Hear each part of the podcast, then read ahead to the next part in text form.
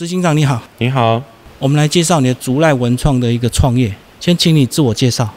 呃，大家好，那呃我是竹赖文创赖燕池，那在呃二零一六年返乡啊，二零一六年的六月，那在返乡之前呢，其实我离开我的故乡大概十七年多，经历的呃饭店、航空、机械业，哦，那一六年的时候。因为我父亲当时有一些身体的问题，所以我们就回乡来，啊，来试着来协助这个产业。那没有想到说，在协助这个产业的过程中，才知道说，呃，原来这个产业它在过去的呃四十年是呃每况愈下，哦，所以导致很多的呃人口的流失之外呢，那也形成产业的断裂。那所以说呢，我们就想说，啊。那借由我们在外面的学习，哦，十七年的学习，是不是能够为这个产业带来一些新的改变？所以，我们先从呃 DIY 开始，哈，从公益之旅开始，然后再演进到中型的装置艺术，然后到呃大型的主建筑，哦，减碳的这一些呃公共工程这个部分，这样子哈，这是我们。大致上，呃呃，在文化这个部分的脉络，但是呢，在疫情的时候，我们发现，呃，过去的这个主产业的政策哈，还有在地方创生的政策上是，呃，还是比较偏向于希望我们能够，呃，在呃现金跟在资金上比较充足哈。那我们拿到计划，还是要先有抵押品嘛哈，在银行这个部分哈，同时再加上疫情的时候。这一些户外的活动全部都暂停，哈。可是以前在主产业的这一些呃老前辈们都说，呃，这个花博啦、灯会啦、农博就是我们的呃其中主要收入这样子哈。那在疫情的时候呢，我们才看到，哎，这个完全都没有活动嘛，哦都没有活动，所以相对的就没有收入哈。所以我们也在疫情的时候开始在转型哈，转型做所谓的。呃，像生殖能哈，然后还有像这个呃竹林的碳汇，哦，甚至未来衍生的这个叫做碳权，哦的这个部分，哦，然后还有呃生物炭、竹畜艺，哦，可以去支持到这个台湾有机农业的发展。这是我们大概的一个脉络，这样子。好，我们先来谈二零一六年你回乡之后选择主产业，是因为家族的产业吗？是你父亲本来就做相关的产业？没有错哦，我父亲其实他是工艺师的老师啊，哈。那但是他们那个时候是因为有竹山高中美工科，哦。那所以说呢，他要负责教很多呃工艺师嘛，哦，就是教很多学生呢，哦，那这些学生后来就成为我们现在在台面上看到的这些工艺大师这样子哈。那那个时候呢，是因为父亲成立竹赖文创嘛，哈，那成立竹赖文创呢，可是呃我回来看到的时候，因为毕竟他的思维是偏向教育界嘛，哈，那不是像我们商业界的这种实打实，哦。那当然，我自己也不是从商的，我以前是技术层面的哈，或者是服务端的哦，在饭店的服务，或者是航空的管理啊，CNC 的技术这样子哈。我自己也不是学商的这样子，可是我们在呃公司上班，我们都知道要产销人发财嘛哈，产业就是这个生产嘛，哦，行销哦，人力资源，然后财务哦，跟研发这些部分，那我觉得这个都都不足。哦，就当时我回来看到的部分是不足这样子哈，那所以我们就从家庭的工作室开始啊，然后呢，呃，开始走所谓的劳健保的制度啦哈，然后团险的制度啦哈，这些的制度这样子哈，那这些制度在当时来讲，在台湾主产业算是创举。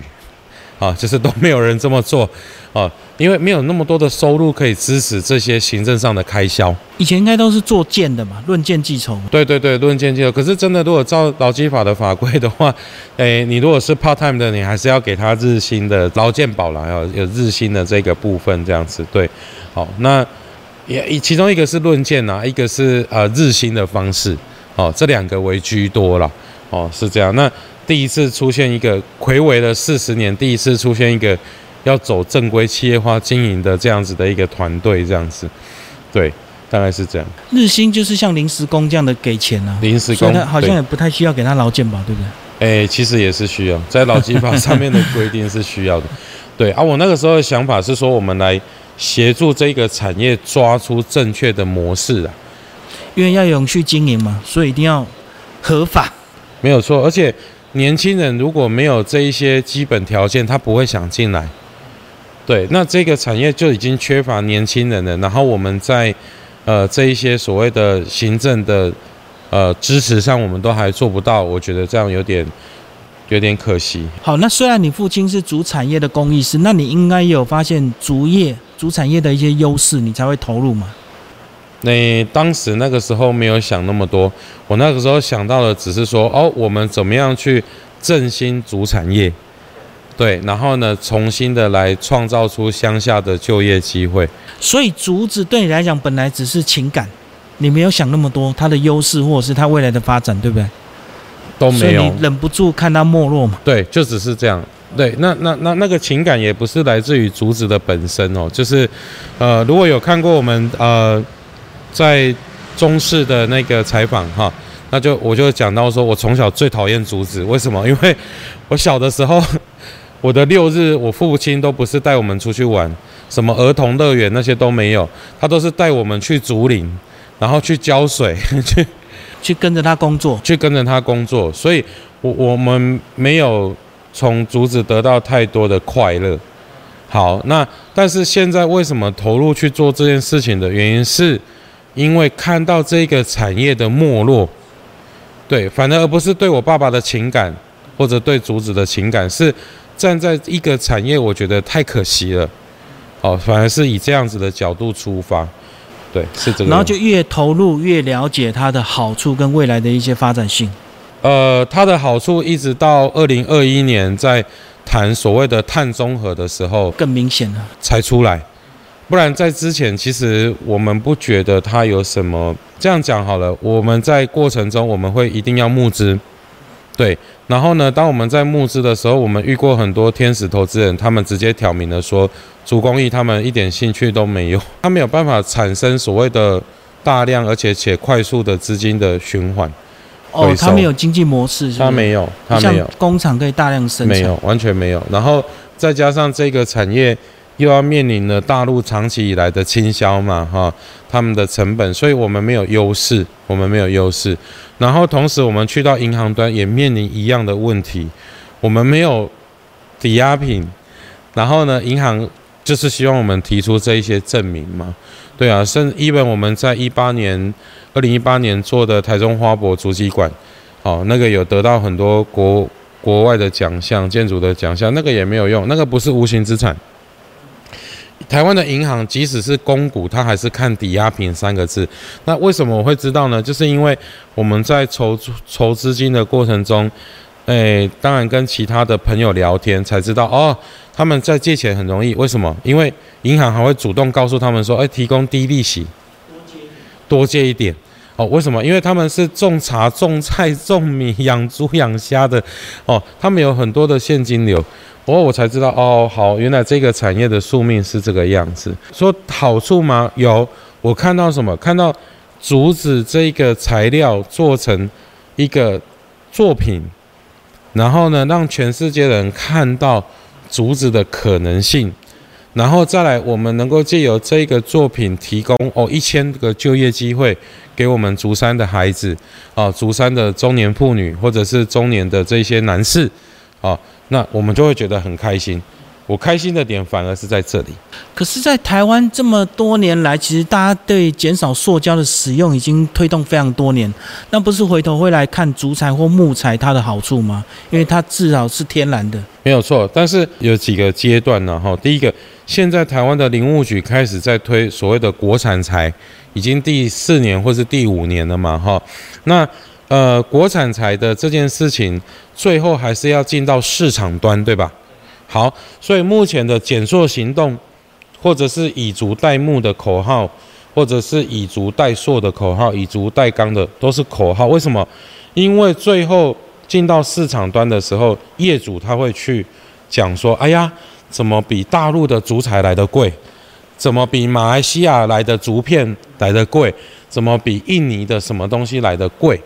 哦，这是我们真实在市场端遇到的，连集团哦，连餐饮集团也好，或者是百货集团也好，这一些有能力的集团，他们在最后在进到报价这件事情的时候，一样提出相同的问题。这是我们真实遭遇到的，那我们就会想说，诶，那政府有没有什么补助能够来提供这些愿意支持文化的、愿意支持主公益、愿意支持啊这个这个林产的？没有，在业主端的时候没有，哦，可能绿建材的补助没有，然后文化部的补助也没有，林务局的补助也没有，好，所以就很可惜，所以我们进到市场端的时候，就会面临这种状况。对，人家就直接说啊，怎么比迪化街来的贵？我说啊，我们是国产的啊，因为他们不知道原来有成本的差异，因为在大陆他们在生产主产业的呃这一些乡镇或者是区域都在三线或四线城市，哦，那像一九年我去考察这件事情才知道，哦，原来有主产业的城市，它的薪资大概才一千块人民币就可以过生活。就他们乡下做好，再到大都市去使用。是啊。对，而且卖到全世界哦，他们是称霸全世界的主产业几十年呢。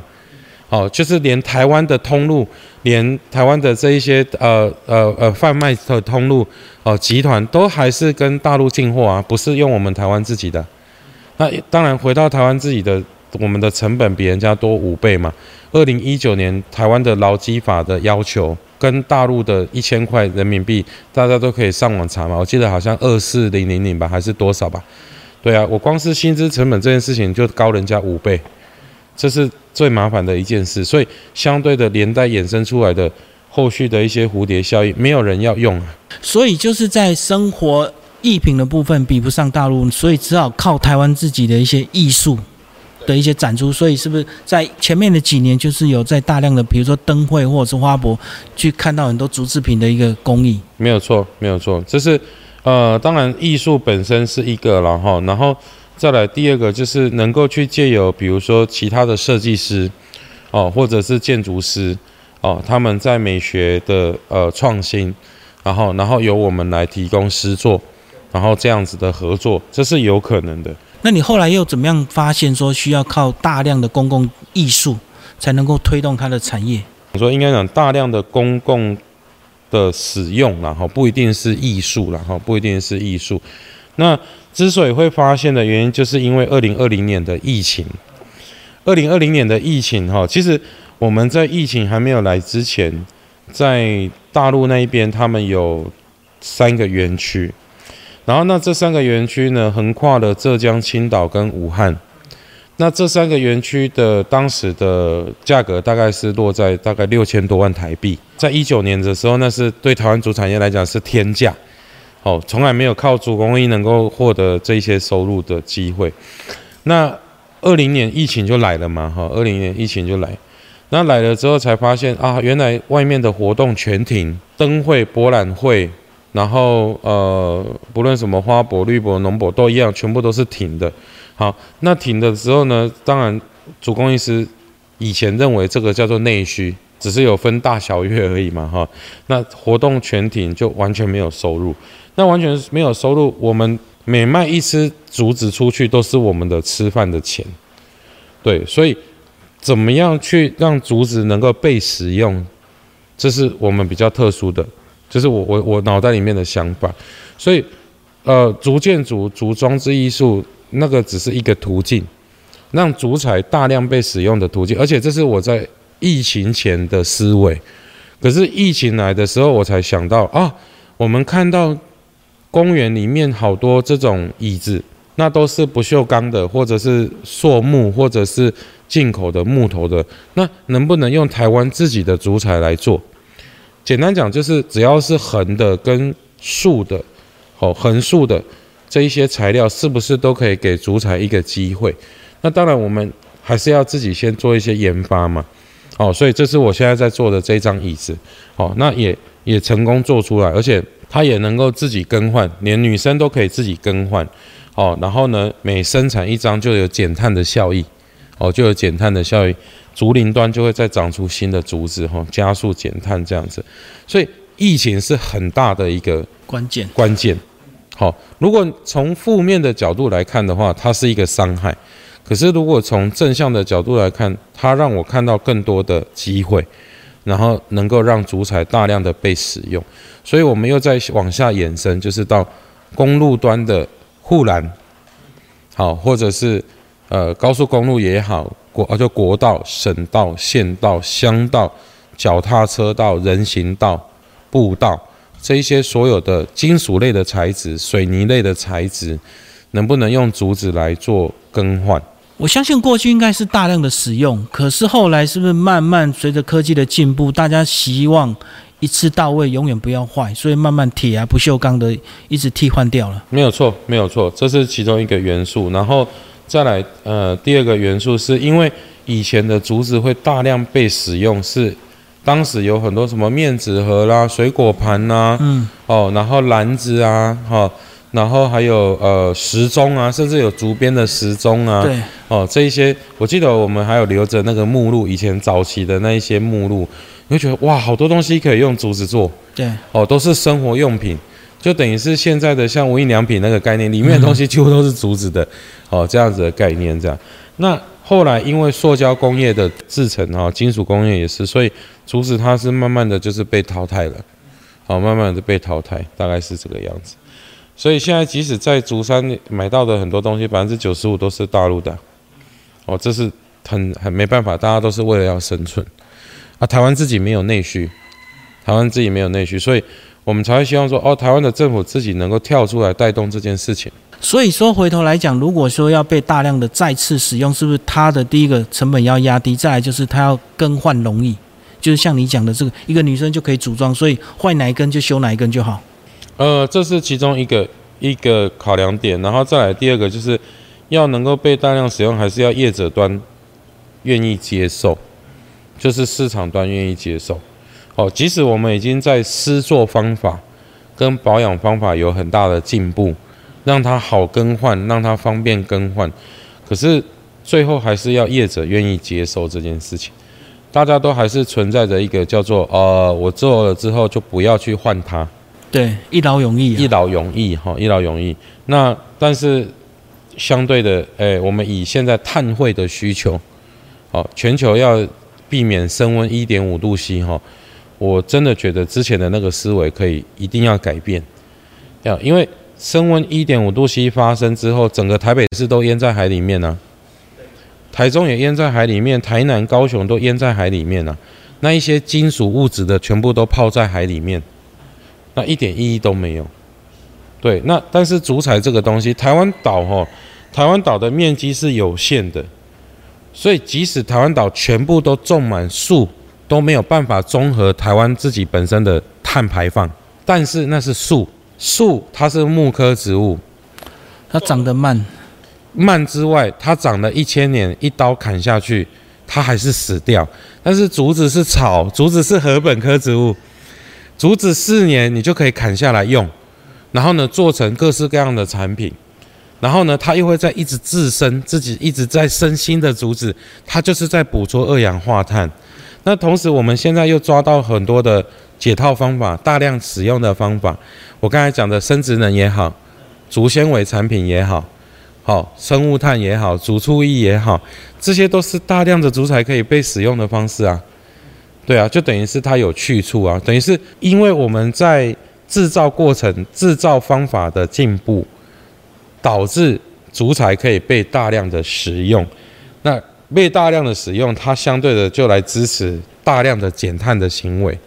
对，好，然后再来就是怎么样进步到让这个竹材上面做一些涂装，增加它的寿命，对不对？嗯，对，这样才会有这个使用的一个需求。没有错，所以我们在呃以前当然是包含我们现行呢哈，都还是用所谓的可能护木油哦，那室内是透明漆的方式这样子哈，那可是，在户外的话，它还是要呃所谓的呃长长的每半年要保养一次。哦，第一次在户外的话，就是半年要保养，那后面只要一年一年保养一次就好哈。那我们当然都是在使用者端在考量，哈。后来我们就用了呃美国的一个涂料啊，用美国的一个涂料。那这个涂料涂下去之后，它十年不会坏，哦，十年不会坏，而且它是环保，然后呢又可呃实用级的涂料。好，那十年不会坏不打紧，诶，它对于竹子的抗压、抗碱还有大幅的提升哦，还有大幅的提升，而且自洁效果就是自己清洁的效果很好，雨水一冲它就干净，然后就干净。但是比较麻烦的是，它一平方米大概要可能要大概将近两千多块、三千块台币，它的成本成本哈，它的成本，然后再来就是施作方法相当的。麻烦，以目前现行来讲，好，这个主彩全部要进到这个涂料制造商这里来做涂装，它没有办法配合我们现行的要在工地做涂装这件事情。对，那好，我们不要讲工地做涂装，如果是在工厂里面做涂装，好，他们也没办法，就是东西要送到涂料厂那一边去来施做，所以这个就就。对于它的使用上就有受限，对，就有受限，所以我们就想说，哎，这是美国的涂料，难道我们不能做台湾自己的吗？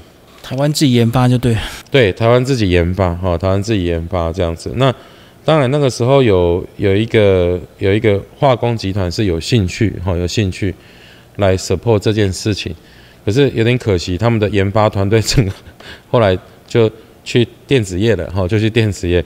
所以这件事情就停住了，嗯，就停住了。所以还有待进步开发，就对。没有错，没有错。我一直在等待 MIT 的版本出现，这样子。对。好，解决那个涂料的问题。那它的组装，它不像木头钉一钉就好了。那它组装是不是有很多工法？是不是在技术难度上比较高一点？哎，完全没有，它反而让技术难度降低。哦，真的。对，因为我们就是想说让大家易于使用嘛，哈。然后甚至外线式的。这一个使用者，哈，那他也可以不用付大笔的我们的这些交通费用啦，现场人工的住宿啦，哦，这些他都可以使用主彩。所以我们在开发新的工法的时候，就是真的是像汽车跟机车的概念，借由螺栓，哦，借由螺丝啊，然后让让它的更换方便。所以它不会容易裂吗？这个栓下去之后会裂开是怎么？呃，要看，如果我们有再加。涂层的话，哈，它就不会裂。好，当然这个还是回到预算，好，回到客人的预算，哈，回到客户的预算。好，那你如果不加涂层，哎，它就是会裂。对啊，但是如果涂层加了，它就不会裂。有加涂层的部分，它就不会裂。可是即使裂了也还好，哦，也还好，还是有它一定的几年的使用的年限。但是最重要的就是要保养。对，就是我刚才讲的这个科，这个新科技涂料还没有出现之前，目前现行都还是要靠保养的方式来延长它的寿命，延长它的寿命。最后讲一下你的未来好吧？你未来期许你们的竹赖文创能够做到什么样的一个程度，或者是它的产值更加提高？呃，好，我们在未来的部分呢，呃，我我先讲，我好像不是一个很好的生意人呐，我坦白讲，哦，就是我我常常在做一些。太过有武士道精神的那种东西，那如果以商业的角度来说，我常常就被朋友讲说：“哎，燕子，我我们觉得你好像都在做情怀，都在为社会、为公益哈，然后都没有考虑到自己的这种现金收入啦，还是什么？”我说：“我也不知道哎，我们就想说。”怎么样去克服竹子的应用这件事嘛？哈，我现在哈其实是把竹赖分两个虚拟化两个部分呢哈，一个叫做文化的部分，对，然后我一个叫做先进材料的部分，哈好，那文化的部分呢，呃，它它有点可惜，就是说也没有人愿意投资，对，然后呢，呃，又要照顾很多人。好，因为就像我刚才讲的，主产业它真的是很适合偏乡发展。好，不是每个人都有会读书，然后有在外地能够生存的机会。乡下有更多人需要被照顾，好，有更多人需要被照顾。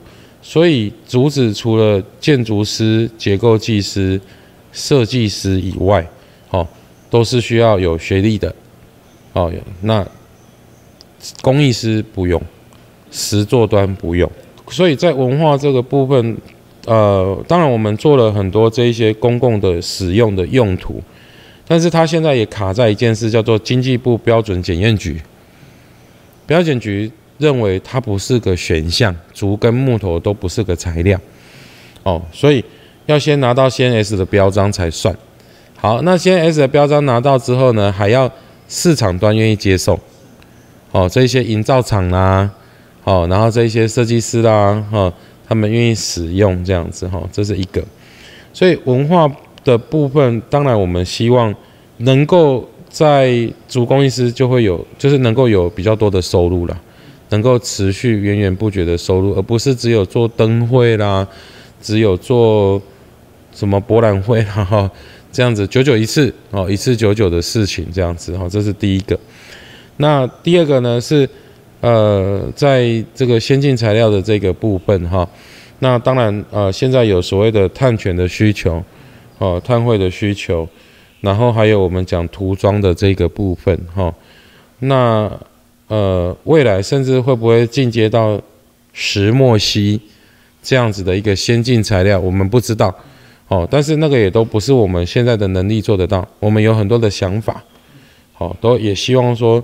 如果有有有兴趣，好有兴趣的这一些有能力的这些企业家，也可以来推我们一把，可以来跟你们多多合作，就对。对对对对对，好，对，谢谢执行长。嘿，谢谢谢谢。